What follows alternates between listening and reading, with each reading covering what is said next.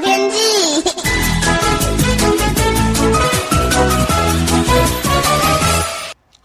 各位听众朋友好，我是彭启明。昨天周日呢，呃，台湾各地相当的晴朗哈，像是夏天一样。跟昨天呢，适逢二十四节气中的小雪哦，感受上落差蛮大的。呃，希望你有把握到这波好天气哦，有晒洗到厚重衣物棉被。不过呢，到傍晚开始呢，新的一波东北风报到，呃，迎风面的北部东半部又再度转为云量增多，有短暂阵雨的天气，温度呢也明显的转凉。目前呢，降雨集中在新北、台北到基隆、宜兰、花莲，呃，桃园以北呢比较阴沉，越往北呢，短暂阵雨呢越显著。那这周呢有两波东北风，今明两天的东北风是比较弱的。北台湾早晚清晨低温大概是十九到二十度，而，高温呢降到二十三到二十四度，跟昨天呢三十度有不小的落差。中南部呢不受到影响。仍然是多云到晴的天气，白天还是有二十七到二十九度，夜晚清晨低温落差，呃，低温大概是二十一到二十三度，吼，日夜温差是蛮大的。呃，周三、周四呢，东北风减弱，宜兰花莲还是偶有一些短暂阵雨，即各地的温度呢将略回升转晴。但是周四晚上开始呢，从周五到周末，东北风再增强，这波呢很有机会是今年入冬到目前为止影响台湾最强的一波冷空气。影响时间可能可能会到下周一二以上，会较强也比较久。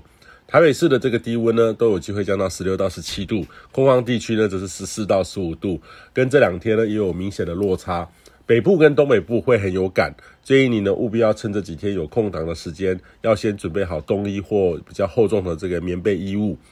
那预计这波呢后续都还有。呃，冷空气再补充哈，所以下周就不像这这这几周了哈，温度上上下下，呃，暖显著多于凉的天气，夏秋夏装呢都还是在穿着情境哦。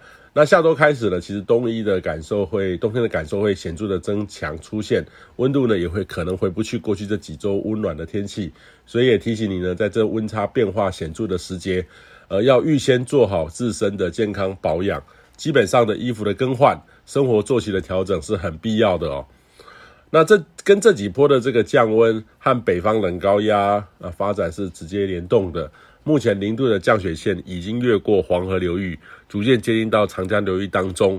在中国北方到东北呢，甚至到韩国或到日本高纬度的区域都有显著的降降温哈。呃，也有一些雪势，已经很有小雪的气氛了。